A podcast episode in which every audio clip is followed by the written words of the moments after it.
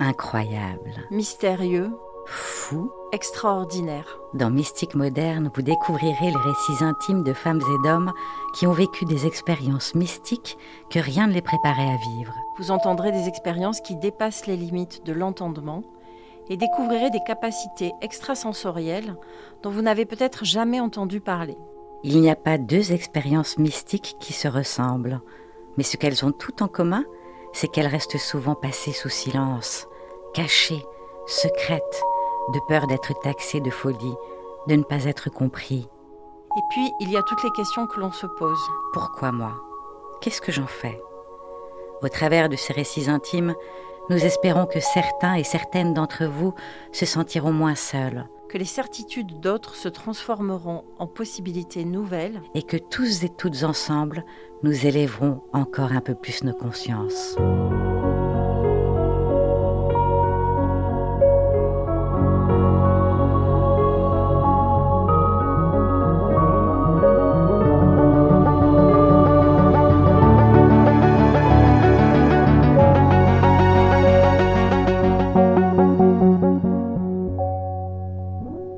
Aujourd'hui, vous allez écouter la voix hypnotique, calme et apaisante de Bélène. Depuis le berceau, Bélène sait qu'il existe quelque chose de plus grand. Avec elle, nous avons parlé de la mort, de l'amour, de Jésus, du moi supérieur et du lâcher-prise surtout. Un témoignage rempli de richesse et de sagesse.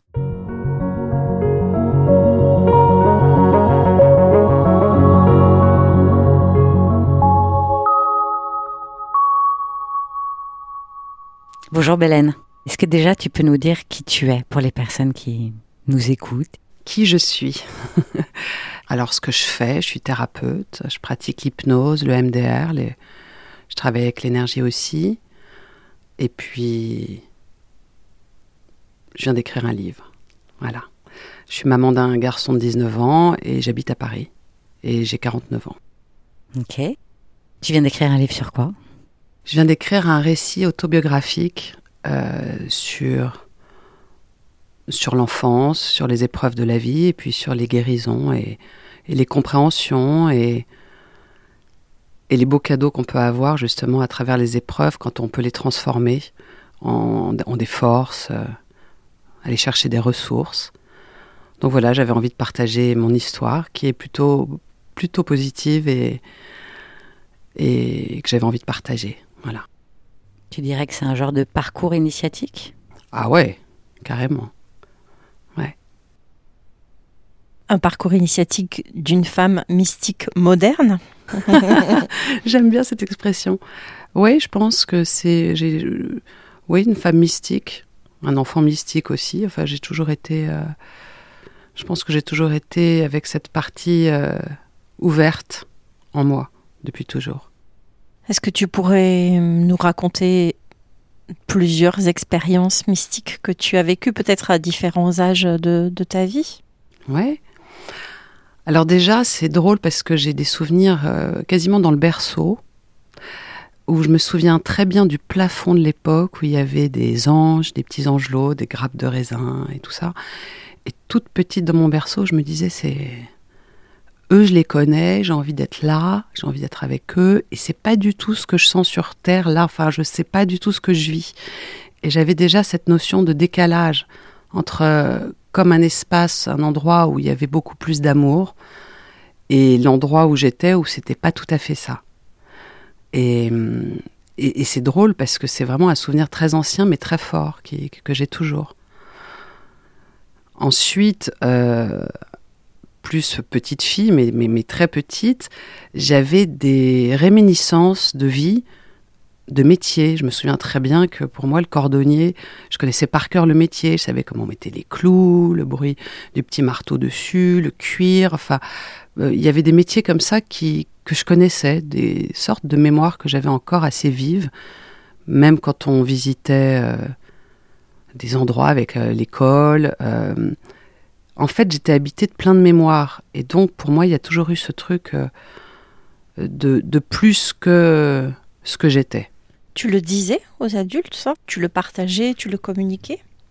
Non, je crois pas. non, non. Pourquoi? Hmm, Écoute, j'en sais rien du tout. Pourquoi je le disais pas? Je sais pas. C'était c'était mon univers. C'était en- bah probablement que je sentais déjà quelque chose d'un peu décalé, même si mes parents étaient pas fermés à ça. hein, C'était pas. euh, mais je- peut-être que j'étais la seule entre mon frère. J'avais un- une grande sœur et un grand frère, et j'étais la seule à avoir ces perceptions. Donc probablement, euh, je le gardais pour moi. Est-ce que depuis, hum, puisque je, je sais qu'en tant que thérapeute, euh, tu fais des, de l'hypnose régressive dans les vies antérieures, Ouais. Est-ce que hum, tu as eu hum, du coup confirmation plus tard par ce moyen-là ou un autre que tu avais été cordonnier dans une vie antérieure? Alors, j'ai pas vu ça dans, en, hypnose euh, spirituelle de régression. J'ai pas visité cette vie, mais je crois qu'en fait, on en a eu tellement et tellement et tellement, et c'est ça ce que je je pense aujourd'hui, c'est qu'on en a eu énormément. Donc, celles qu'on va, qui vont, qui vont revenir en mémoire, c'est celles où il y a un écho entre notre vie de maintenant, où la problématique où on est aujourd'hui dans le moment présent, et peut-être une vie antérieure ou parallèle. Donc c'est pas revenu, non pas en confirmation, mais c'est évident. Je Mhm. Oui. j'ai pas besoin en fait Oui. d'avoir de confirmation. Ok, et ensuite, sur ton. Si on continue euh, de façon un peu chronologique, donc Ouais. tu avais ces réminiscences quand tu étais petite. Ensuite, Et ensuite, alors j'ai eu un moment très très fort, je devais avoir 14 ans, et j'étais dans le train et j'avais un, un livre qui s'appelle Les grands initiés d'Édouard Churet. Et au moment où j'arrive au chapitre de d'Hermès, la vision d'Hermès, où il raconte vraiment la descente des âmes et l'ascension des âmes, euh, où ça traverse les sept sphères de la beauté, de la science, euh, de l'intelligence divine. J'ai eu vraiment un choc profond, comme si c'est quelque chose que je savais, mais que je ne savais pas que je savais. Et ça a vraiment été, je me souviens encore, j'étais dans le train, frappée de me dire, mais, mais je connais ce mouvement, ce mouvement, cette descente, euh, et ce passage aussi par le voile de l'oubli. Et ensuite, au moment de la mort et donc de l'ascension de l'âme, cette retraversée dans la, compréhension de, plein plein de choses. Et j'étais dans ce train en me disant, mais c'est incroyable. J'avais tous les poils du corps dressés comme, euh, comme ça fait quand, quand je me souviens de quelque chose. Et je crois que ça a été ma première euh, expérience. Je ne sais pas si c'est mystique, mais en tout cas de reconnexion. Ouais. Et quand tu dis que tu avais 14 ans, c'est un âge où on construit sa personnalité? Comment c'est venu euh, porter sa brique à l'intérieur de toi, cette expérience à 14 ans? Bah, En fait, ça m'a rassurée sur euh, la perception d'autres mondes. Que, en fait, il y a ce qu'on perçoit, il y a tout ce qu'on ne perçoit pas euh, dans la vie normale de tous les jours. Et comme j'ai toujours été un peu entre plusieurs, c'était entre ici et ailleurs, bah, j'étais juste contente, rassurée que j'étais pas toute seule à, avoir ces perceptions et à. En fait, tout le livre est passionnant. hein, c'est vraiment. euh, euh, c'est vraiment un, classique euh, là-dedans, mais j'ai toujours été intéressée par l'histoire des religions, j'ai toujours été chercher un peu, un peu partout dans toutes les cultures, ce qui pouvait me, bah oui, en fait, me rassurer que c'était pas toute seule dans mon coin qui imaginait des choses. voilà, donc l'adolescence, oui, c'est un moment où on, on construit sa, sa personnalité, mais c'est quelque chose que je faisais dans mon coin parce que c'est assez compliqué d'en parler aux, aux autres. Et Mm. puis trouver des adultes qui sont un peu euh, connectés comme ça, c'est c'est pas évident. Et comment ce livre était arrivé à toi? Aucune idée. je m'en souviens pas du tout. Je pense que j'allais chercher quand même. Je grattais, je cherchais un peu. euh, voilà. Mais tu penses qu'il était chez tes parents Que ce livre était chez tes parents? Non. Alors j'avais probablement, il y avait quand même des tantes, des amis de mes parents. Euh, oui, moi quand j'avais 9 ans, mon grand-père m'a donné son pendule et mes parents, à la fin de leur dîner, me faisaient faire le pendule pour leurs copains tous les soirs, enfin dès qu'il y avait un dîner à la maison. Euh, donc c'est vrai que c'est quelque chose où dans notre famille, on n'était pas loin, mais eux m'ont pas nourri de ça. C'est, vraiment, ça a été une quête, une quête personnelle. Et c'était complètement normal pour toi d'avoir un pendule à 9 ans et de faire ça pour les amis de tes parents? Euh, Ouais, c'était rigolo. Et puis mon grand-père qui, lui, euh, était vachement... Euh, il soignait avec ses mains, c'était un peintre espagnol avec une aura assez incroyable. il m'a transmis ça, c'est-à-dire que me donner son pendule, c'était c'était super flatteur en fait. J'étais vachement contente, j'étais fière. Voilà, donc non, c'était comme un jeu. Ouais, ouais. Ok, si on, si on avance euh, dans ta vie, donc après cette expérience euh, de, tes 14 ans, est-ce que ça s'est arrêté? Est-ce que ça a continué? Alors ensuite, bah, c'est-à-dire que toute ma vie, jusqu'à probablement, je pense que c'est jusqu'à mon mariage, euh, où j'ai un peu tassé ça, mais j'avais soit des rêves quand j'arrivais quelque part, soit des visions dans des endroits que je connaissais pas, où je voyais d'autres scènes d'une autre époque euh, euh, qui se déroulaient sous mes yeux. ça peut être aussi une intuition assez forte des choses, des prémonitions. En fait, ça a toujours été toute ma vie, ça a été pointillé, ou je ne sais pas comment on peut dire, mais par, par ces expériences tout le temps. Et donc, à un moment parce que c'était dérangeant, parce que quand on a, je me souviens d'une fois, on emménageait avec mon ex-mari dans un appartement où, où je sentais vraiment quelque chose de très désagréable, mais c'est compliqué, on a dû déménager parce qu'effectivement c'était une ancienne clinique qui avait été réhabilitée en appartement, et moi je peux pas vivre dans des endroits comme ça. Donc en fait c'était plus pénible parce que euh, cette sensibilité, cette hypersensibilité euh, était dérangeante. Euh, mais sur plein de choses. Donc euh, j'ai fermé, je pense, euh, oui, quand je me suis mariée. Et puis, bien plus tard, ça s'est, ça réouvert, ça a fait le forcing. je pense que la mort, en fait, la mort, le sujet de la mort est quelque chose de très important pour moi parce que ça m'a toujours intéressé de savoir ce qui se passait après, forcément j'ai eu une, expérience assez longue et assez douloureuse, et souvent ça passe par des moments douloureux. Euh, ma sœur est tombée malade, elle avait un cancer, et donc pendant un an et demi, jusqu'à jusqu'à ce qu'elle meure, je l'ai accompagnée. Et en fait, après sa mort, ça a commencé peut-être un petit peu avant, mais euh, pour moi, l'essentiel de qu'est-ce que je fais ici, quel est, quel est mon passage sur Terre, quel est, pourquoi je suis là, qu'est-ce qui est important pour moi qu'est-ce que ces heures de ma vie, euh, euh, quel est le l'intérêt, le sens, le vrai sens. Euh, j'ai lâché mon ancien boulot. Et puis j'ai eu vraiment une, vision sur l'autoroute où, il faisait nuit et je vois, je vois comme en néon sur l'autoroute hypnose magnétisme. Et donc je faisais avant un, complètement un autre boulot. Je travaillais dans l'événementiel, je faisais de la déco. Euh, j'ai décidé sur cette autoroute de me former à l'hypnose et au magnétisme.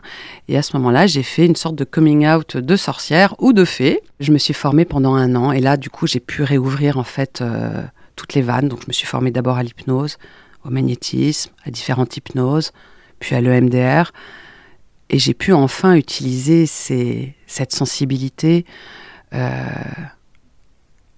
pour pour le bien. là, tu étais encore mariée à ce moment-là? Non, non, non, j'avais, j'avais divorcé. Donc en fait, ton, ton ex-mari, il a jamais connu ce, si. cette part de toi? Si, si, et il a écouté, il était plutôt assez cool. Mais, mais c'est vrai que voilà, c'était plus quelque chose qui me pesait et je l'ai transformé en quelque chose qui était plus un atout. Euh, voilà, pour. Euh, et surtout, je pense que la connaissance est importante. C'est-à-dire que de, se, de connaître ou d'apprendre de lire, euh, d'échanger, de, de, comprendre ces mondes, même si ça peut paraître fou de dire voilà, euh, je vais apprendre les mondes euh, invisibles, mais il y a quand même, on peut pas jouer n'importe comment. Il faut faire assez attention. Hein, c'est, il y a des forces. ce sont des mondes où il faut être quand même, où il faut faire attention, je pense. Comme dans celui-là aussi, ceci dit. Ouais. Un enfant, on lui apprend aussi. Tout à fait. Danger. Ouais. Mais oui, le monde de l'invisible n'est pas que... Pas que lumière et ange, ouais. Et lorsque tu t'es retrouvé en formation, euh, tu as réellement appris des choses ou finalement c'était juste comme si on levait le voile hein, sur des choses que tu savais déjà? Ah, C'est drôle ce que tu dis. Alors en fait, il y a une formation qui a été super pénible pour moi, c'était une formation de PNL parce que c'est ce que je faisais déjà, qu'il fallait que j'apprenne d'une autre façon pour, voilà, euh, comme déconstruire quelque chose pour euh, le faire d'une façon euh, artificielle. Voilà, ça, ça a été, j'ai pas aimé.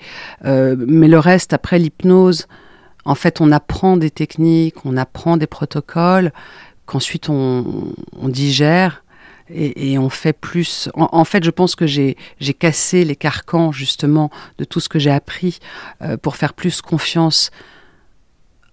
Je dirais maintenant carrément à mon moi supérieur, c'est-à-dire que je me suis connectée à une partie un peu plus sage de moi et je laisse travailler à travers moi. Donc je suis moins. Pendant des années, ça a été très euh, cadré et maintenant, euh, je laisse faire.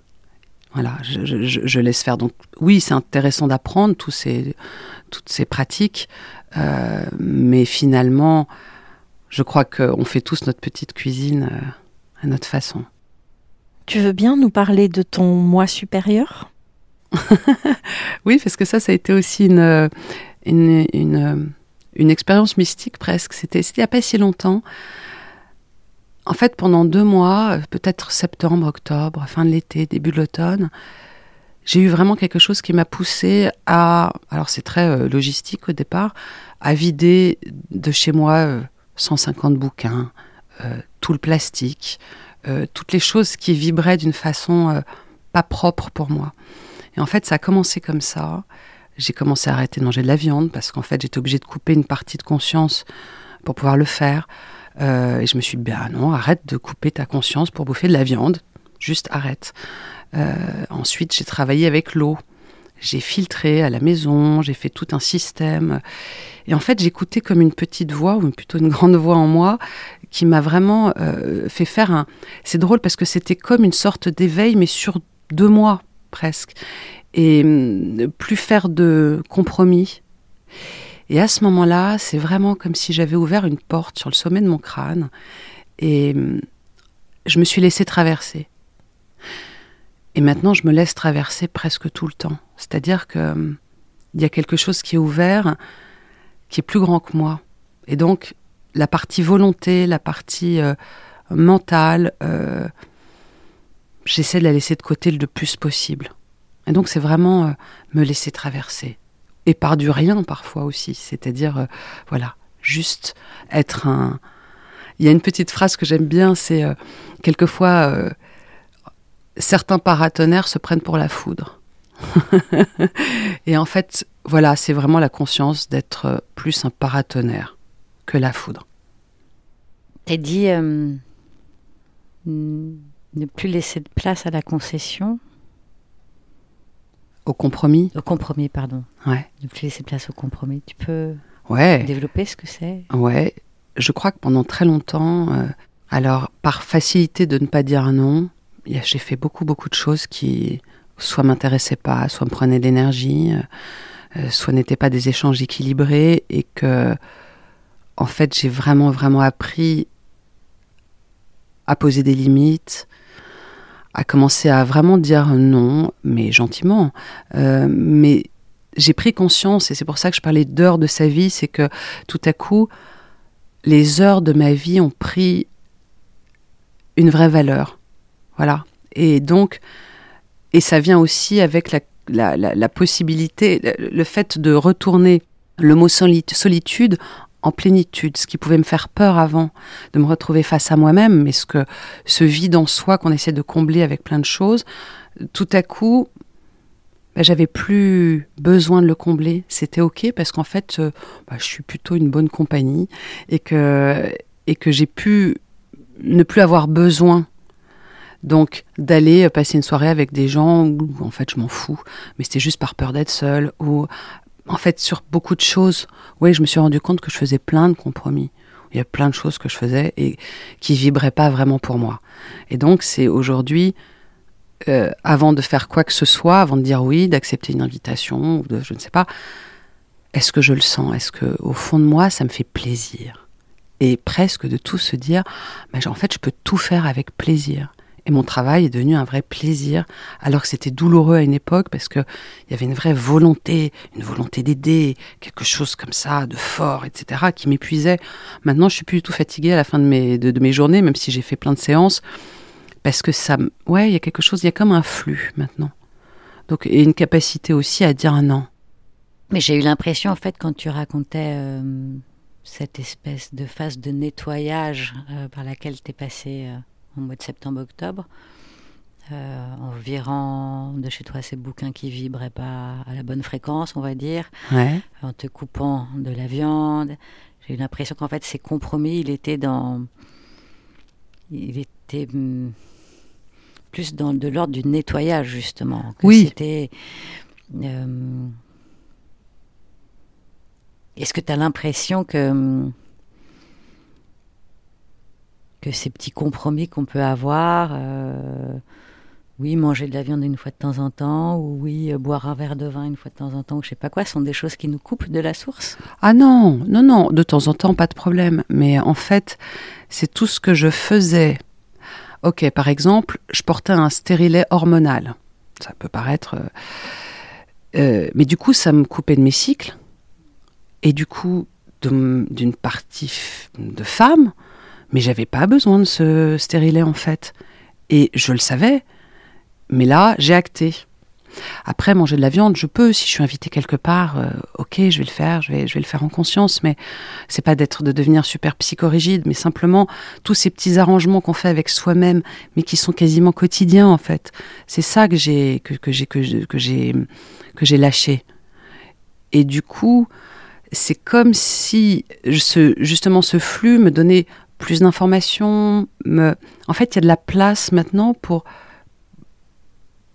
plus de clairvoyance aussi, euh, plus de clairaudience, euh, et surtout une sorte de magie qui est arrivée après un gros lâcher prise, qui est en fait pour moi qui a été le plus beau cadeau finalement dernièrement, c'est vraiment d'apprendre à lâcher tout ce que j'essayais de contrôler et vraiment de desserrer les doigts à chaque fois. Et c'est pas un truc qui se fait du jour au lendemain, c'est presque sans arrêt se dire ok, Là, tiens, tu es en train de contrôler. Tiens, tu choisis ça par peur. Donc tous, tous ces choix par peur, euh, tous ces besoins de contrôle, qui ont plein de raisons, euh, à chaque fois que je lâche maintenant, c'est comme si j'avais un cadeau qui arrivait derrière, un miracle même parfois. Et c'est drôle parce que euh, c'est alors c'est venu aussi d'une d'une d'une expérience mystique que j'ai eue. Mais alors c'est drôle parce que c'est avec c'est l'année dernière avec j'ai eu une espèce de rencontre hallucinante avec Jésus.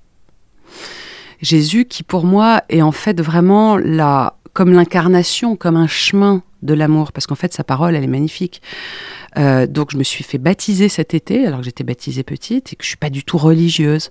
Mais quand on m'a expliqué, mais Jésus c'est pas une religion, c'est une relation. Et donc ça a été quelque chose où c'est drôle parce que moi j'étais pas du tout branchée religion et tout ça, mais j'ai vraiment eu une rencontre avec le cœur qui a flambé vraiment et, qui, et ça continue encore. Et en fait, qui m'a vachement aidé à lâcher prise parce que j'ai eu une foi, une confiance, une confiance en l'inconnu, en l'avenir, que c'est ok, que tout est parfait.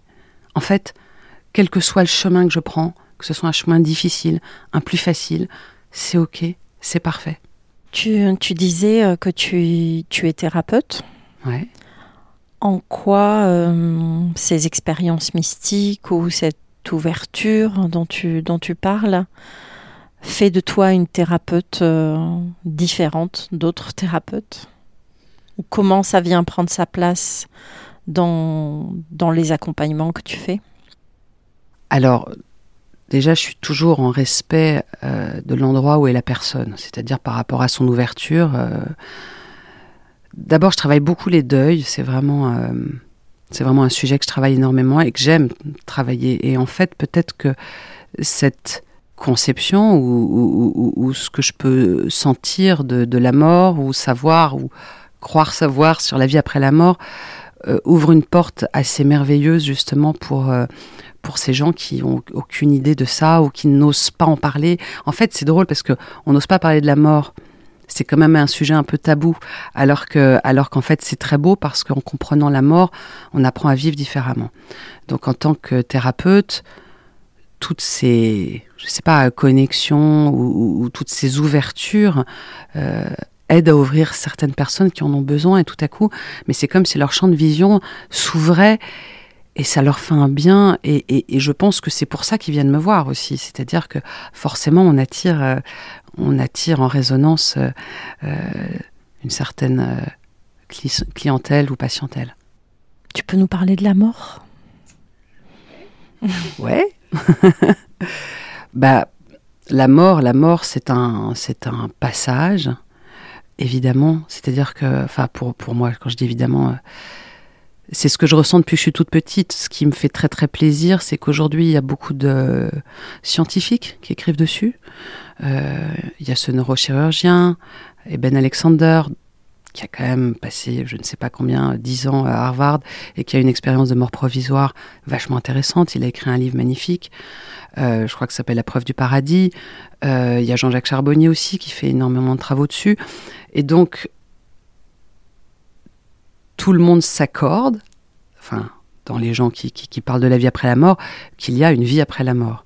Et que donc, on vient expérimenter sur Terre, peut-être pour euh, retrouver son essence euh, divine, peut-être pour apprendre à s'aimer, pour, je ne sais pas, hein, il y a chacun, chacun son histoire, mais c'est un passage. Et du coup, c'est beaucoup plus doux. Et ensuite aussi, il y a encore un autre, un autre monde, mais on peut, on peut peut-être communiquer aussi. Et c'est vrai que j'ai des expériences extraordinaires de communication avec les défunts. Euh, ça fait du bien de se dire que bah, ils sont peut-être juste de l'autre côté du voile et ils sont pas complètement disparus. Et en fait, tout ça, c'est des questions euh, d'amour, de tendresse, de réparation surtout.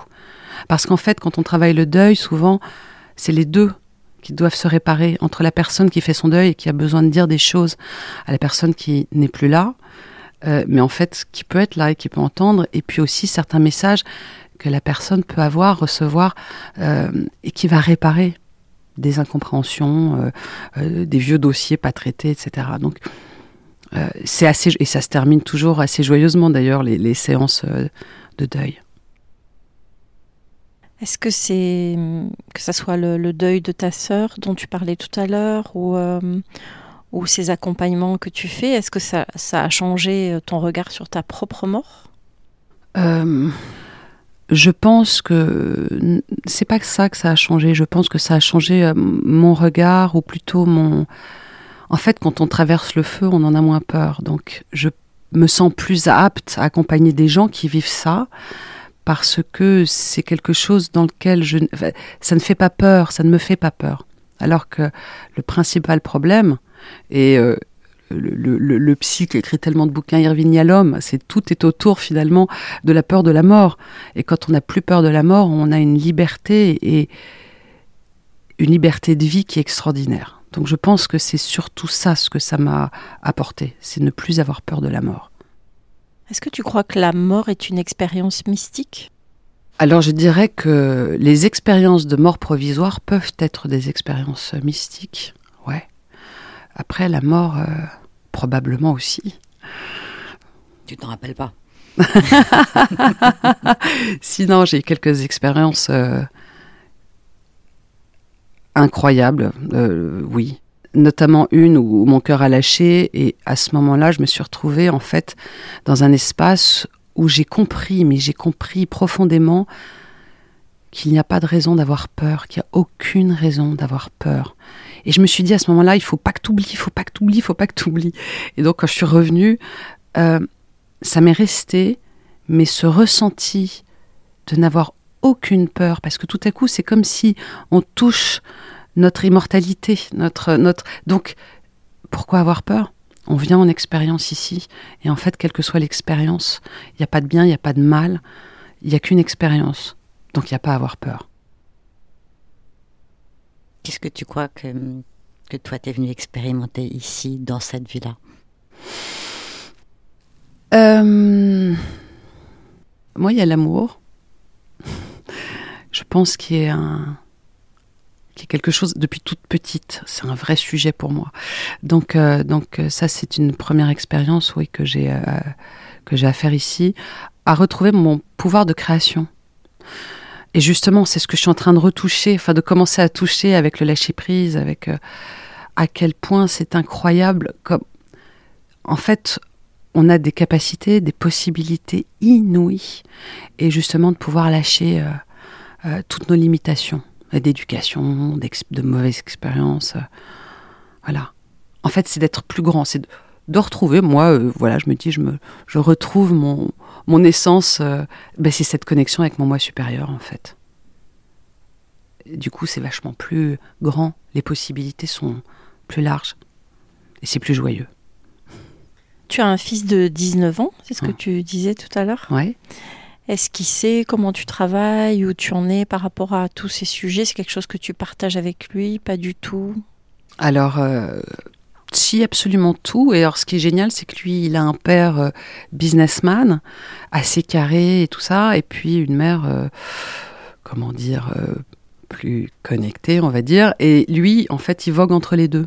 Alors d'abord, il m'a fait répéter, comme j'ai fait des études à 40 ans, il m'a fait répéter euh, tous mes cours d'hypnose, donc il sait absolument tout là-dessus, et voilà. Et puis en plus, ça l'intéresse, et, il est très ouvert et très structuré. En fait, pour moi, l'ancrage est aussi important euh, que les branches qu'on envoie dans le ciel. Mais c'est important d'avoir cette structure toujours, surtout, surtout là, quand on parle de ces sujets. Donc du coup, lui, il est assez cool sur euh, la mort, les tout ce qui peut paraître un peu extraordinaire. Les expériences extraordinaires font, partie de son quotidien. Tu as des, adolescents et des enfants dans tes patients? Non, pas vraiment. Je, non, je travaille surtout avec euh, des, jeunes adultes et des adultes. Tu disais hum, tout à l'heure que, hum, je ne sais plus comment tu l'as dit, mais que, en gros, il fallait se protéger un petit peu aussi quand on allait dans le monde de l'invisible. Je pense que c'est très dangereux de faire les apprentis sorciers. Il y en a beaucoup, beaucoup qui le font. Et euh, la magie est un énorme terrain et en fait, moi, ça me fait un peu peur là parce que je trouve qu'il y a justement beaucoup, beaucoup d'apprentis sorciers, un espèce de, euh, c'est un peu euh, la, spiritualité, euh, c'est le nouveau Zumba, quoi. C'est-à-dire que en fait, ça fleurit de tous les côtés et, les gens se rendent pas compte des dangers qu'il y a. Alors, c'est un peu compliqué là de commencer à parler d'entité de, de, de, de, comment dire de base astrale. De base astrale, de pollution énergétique, etc., etc. Mais il y a vraiment, euh, en fait, je crois que il, faut avoir, enfin, le mieux, ce serait d'avoir une une hygiène, une super belle hygiène, c'est-à-dire une hygiène aussi bien de ce qu'on mange, mais comment on respire, où est-ce qu'on habite, ce qu'on pense. Euh, Ouais, de faire attention, de faire attention parce qu'il y a, enfin, je pense que ce sont, ce sont des mondes où il y a autant d'ombre que de lumière et il faut pas trop jouer avec euh, sans connaissance. Et c'est encore quelque chose, c'est-à-dire, je pense que la connaissance est d'apprendre et qu'il y a des gens qui ont beaucoup d'expérience, il y a des sages et que c'est intéressant d'aller euh, d'abord avoir un peu l'humilité, d'aller euh, étudier, apprendre à connaître tout ça on peut se perdre là-dedans. On peut, avoir l'impression de devenir fou aussi. Dans les, dans les personnes qu'on a interrogées, euh, ces expériences mystiques, elles arrivent, tu vois, souvent en milieu de vie ou parce qu'il y a un, événement qui se passe. Et en fait, euh, ce qui te différencie finalement, c'est que dans ton récit, tu dis que ça a toujours été présent, même dès le, dès le berceau. Euh, est-ce que ça fait de toi quelqu'un qui n'est pas dans la vie normale? Est-ce que tu te sens différente des autres ou est-ce que tu vis dans un environnement où les gens sont comme toi? Enfin, c'est comment ta vie? Alors moi, je me, je me sens complètement normale avec une vie extraordinaire. euh, alors, effectivement, j'ai quand même mes amis sont des gens euh, euh, peut-être un peu originaux, mais en même temps, j'ai une vie super, euh, euh, super normale. Je vais faire mes courses, je fais ma bouffe, je suis copine avec mes commerçants, euh, je travaille. c'est vraiment ça, c'est que je pense que j'ai une vie absolument normale et absolument extraordinaire parce qu'il se passe. En fait, je peux pas dire, voilà, moi j'ai que des visions ou je n'entends que ça ou j'ai que des défunts qui viennent me parler. En fait, j'ai toujours eu comme un éventail de chaque chose. Euh, donc, c'est pour ça que je dis que ça fait partie de mon quotidien et que c'est ma, ma, normalité, mais je sais que je peux pas forcément en parler euh, euh, à tout le monde. Après, ce qui est drôle, c'est que souvent dans les dîners, si on commence à parler de ça, finalement, même ceux qui disent moi je suis cartésien, moi je suis scientifique, je n'y crois pas, en fait chacun a une petite expérience quand même d'un truc un peu bizarre qui lui est arrivé. Et finalement, toute la tablée va raconter une petite histoire. Donc, euh, le côté euh, science versus spirituel va quand même peut-être à un moment donné euh, finir par se tenir la main parce que c'est un c'est un peu dommage. Je pense que il faut qu'on travaille ensemble, un peu comme les histoires des guérisseurs euh, en Suisse qui sont dans les dans les hôpitaux et qu'en France il serait temps qu'on s'ouvre un petit peu, qu'on se tienne tous par la main parce qu'on peut tous bosser ensemble et que ça serait quand même beaucoup plus intéressant. Est-ce que par rapport à l'invisible, tu t'es intéressé aussi au chamanisme? Alors euh, oui, un peu, un peu, mais j'aime bien me dire que on a tous nos cultures. Donc ça m'intéresse, mais maintenant, par rapport à certaines expériences que j'ai faites, je pense qu'il y a des choses qui sont de certains endroits. Euh, il y a des cultures qui font certaines choses qu'on ne peut pas forcément comprendre puisqu'on n'a pas les codes. Donc le chamanisme, ok, euh, mais en fait, on fait ça depuis la nuit des temps, aussi en France, dans nos, dans nos campagnes. Voilà. Donc on n'a pas forcément besoin de se foutre des plumes à l'oreille, etc. Et de se... Voilà, je... je... j'ai été, été, voir de ce côté-là, mais en fait, euh, chaman, où on, peut, on pourrait trouver d'autres mots finalement pour... Euh, les chiens, on a nos jeteux de sort, euh, voilà. Donc les druides, nos druides, euh, et c'est super intéressant de regarder de ce côté-là. J'ai été une fois à Bugarache. Euh, le, mont Bugarache, où il y a, mais c'est absolument génial, c'est-à-dire qu'il y a justement des druides, des alchimistes, il y a plein de gens super intéressants et qui travaillent sur place. il y a toute notre histoire aussi. Donc ouais, si je vais en Sibérie, je serais contente d'aller rencontrer des chamans. J'en ai rencontré aussi au Pérou, en Amazonie. Euh, mais c'est vrai que j'ai pas envie, moi, de faire des stages de chaman euh, en France. Voilà. Tout à l'heure, tu as dit euh, que tu avais rencontré Jésus. Alors, c'est vrai que avec Clémence, on, on, a entendu beaucoup de personnes nous raconter des choses et peut-être si quelqu'un écoute ton épisode comme étant le premier épisode, il va se dire bah, c'est bizarre, elle, elles lui disent pas mais euh, comment il était, comment ça s'est passé, la rencontre, etc. Parce que d'autres personnes nous ont raconté, mais moi j'ai envie qu'on revienne un peu sur cette euh, rencontre et euh, si tu es d'accord et que tu nous dises à quelle occasion et commencer de rencontrer Jésus en fait parce que c'est pas c'est vrai qu'on a un peu passé dessus genre oui, ah bah rencontrer Jésus bien sûr bah comme comme oui, c'est vrai c'est vrai c'est vrai et hum, bon je me dis on est quand même dans un podcast qui s'appelle Mystique moderne et rencontrer Jésus, en tout cas, c'est un être de lumière. Dans les archétypes, euh, c'est un archétype important. Donc, euh, tu veux bien nous, nous raconter Absolument. Alors, je dis pas que je l'ai rencontré, il n'a pas tapé à ma porte, hein, euh, mais en fait, bah, ça s'est d'autres, d'autres, il a tapé à leur porte. Il a tapé à leur porte. Ok, moi, moi non, ça s'est pas passé comme ça. En fait, c'est assez drôle parce que pendant un moment, j'ai essayé justement de lâcher, de lâcher, de lâcher, de lâcher, et puis j'allais voir un magnétiseur qui me disait ah mais euh, tu as beaucoup euh, cette énergie christique en toi etc etc alors il me disait ça à chaque fois je comprenais Et alors pas attends pourquoi tu allais voir ce magnétiseur? Parce que mon fils venait de partir faire ses études en Espagne, que j'étais un peu au bout du rouleau et que j'avais besoin d'aide. Et donc ce magnétiseur, en fait, m'a accompagné à ce moment-là où j'étais, euh, j'ai l'impression qu'on m'avait arraché la moitié du corps. Euh, donc je vais voir ce magnétiseur et qui me dit non mais voilà, je sens cet esprit, cette énergie christique en toi, machin. Et moi ça me parlait pas du tout, je ne savais pas de quoi il me parlait. Et puis Peut-être un mois plus tard, un copain m'appelle et me dit, tu sais, euh, j'ai toujours senti cette énergie christique en toi. Je lui dis, mais qu'est-ce que c'est que ce... De quoi ils me parlent? Mais qu'est-ce qu'ils ont tous?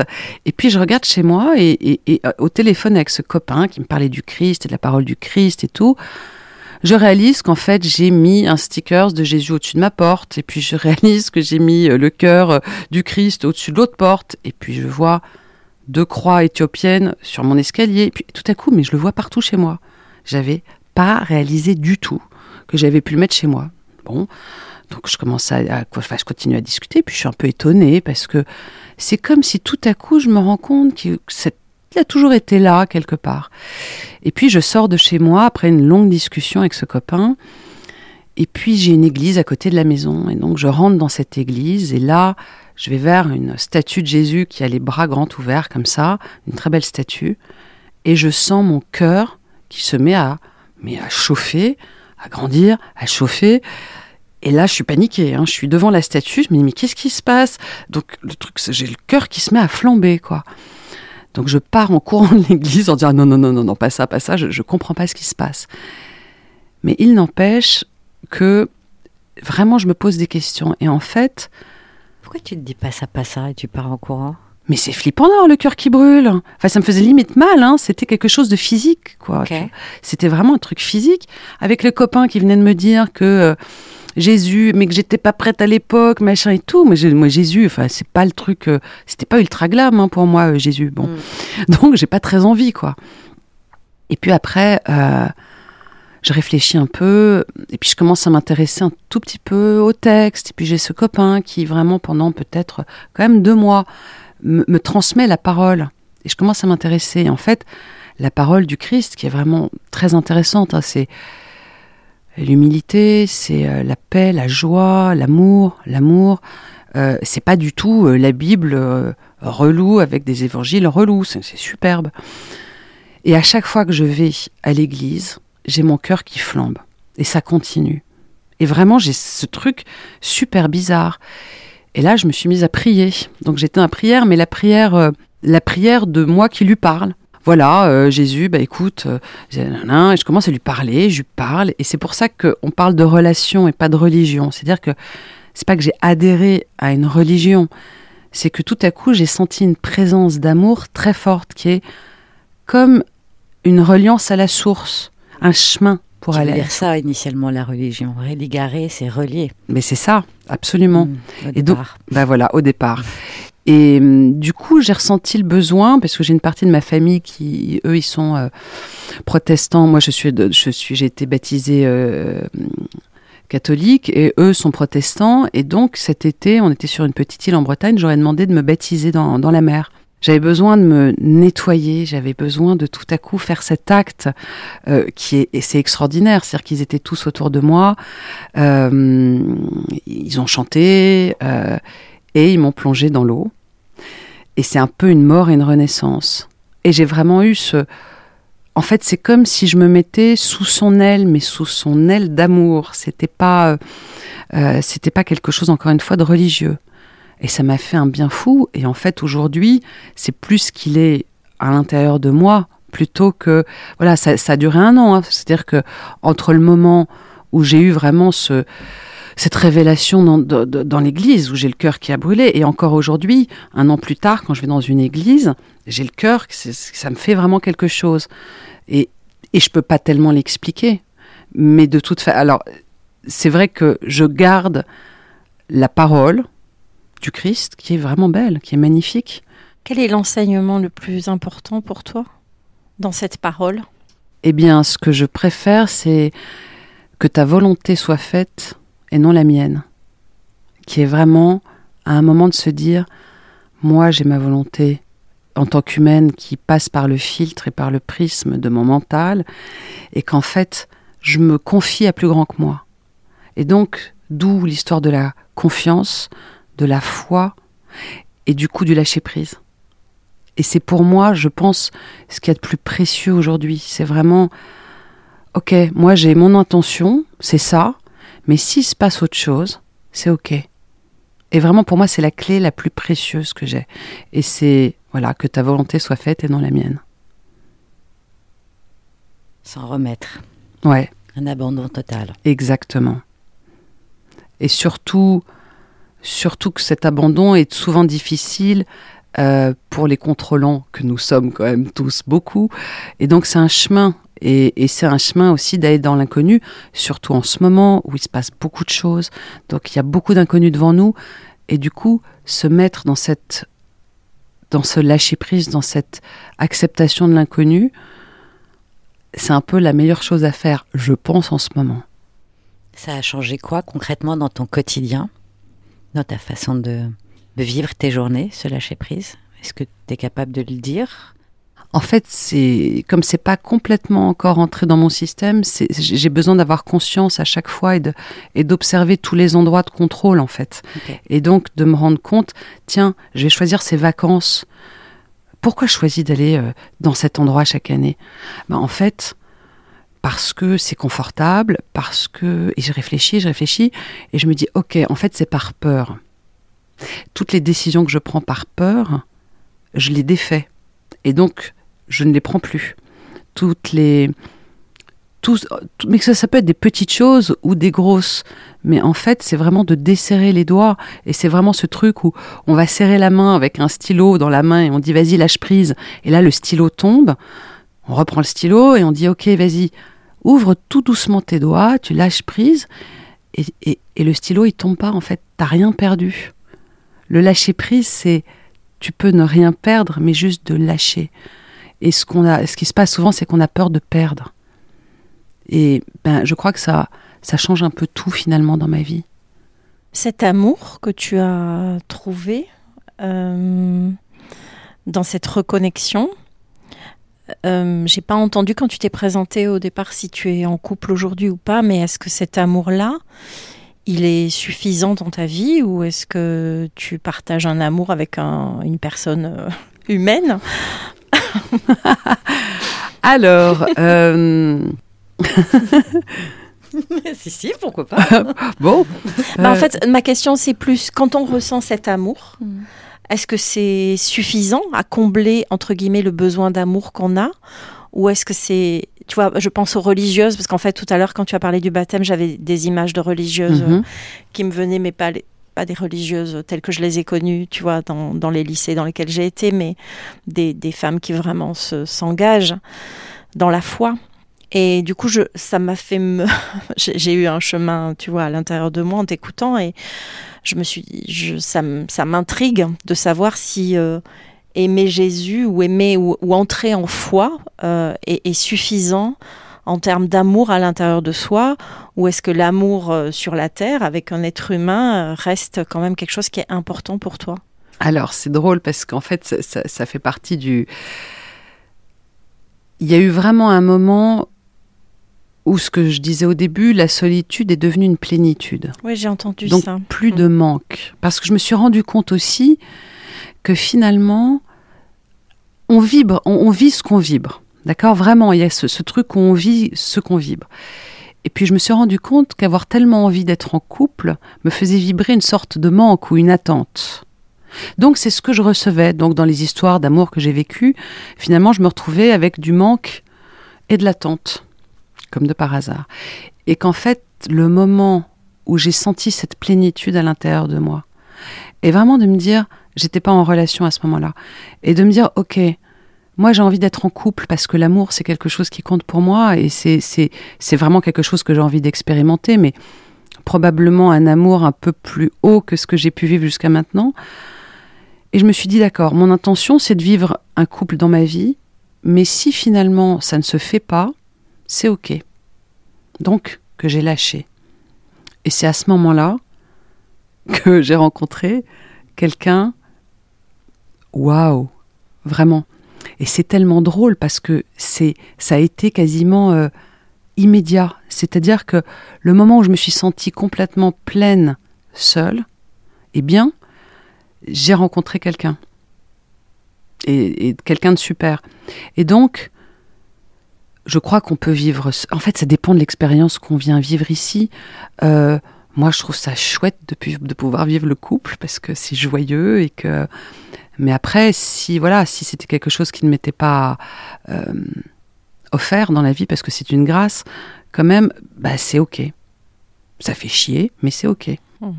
Quand tu nous parlais de ton livre, tu nous as dit que c'est un livre qui parlait aussi de guérison. Ouais. Ouais. Ça a été quoi ta grande guérison à toi? Ah, j'en ai eu plusieurs.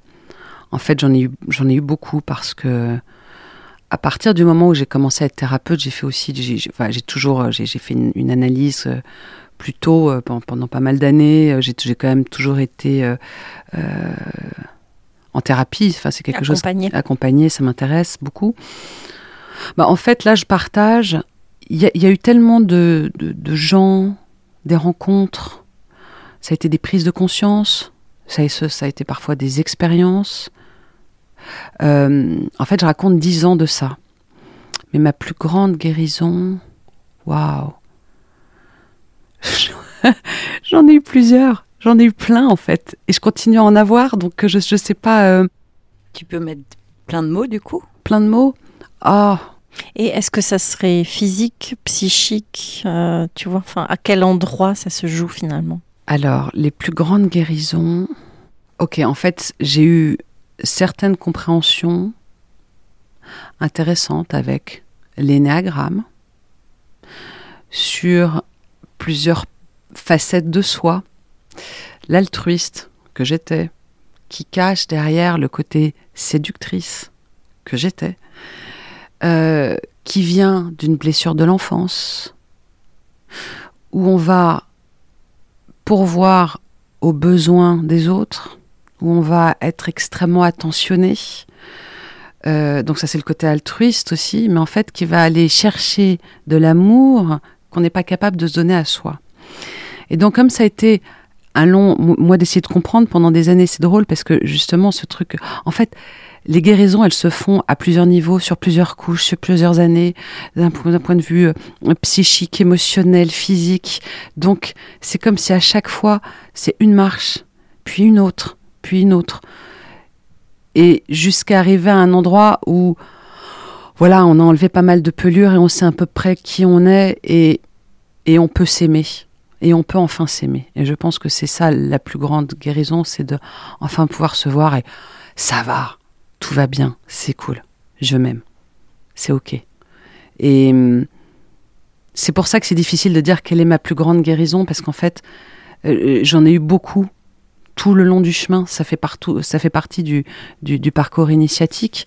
Et hum, j'ai eu plein de rencontres. Alors c'est vrai que j'en parle dans le livre parce que ça a été des thérapeutes extraordinaires, mais c'est des moments aussi où moi j'étais prête à entendre parce qu'on sait très bien que euh, on peut voir les personnes les plus extraordinaires en, face de nous si on n'est pas prêt à guérir.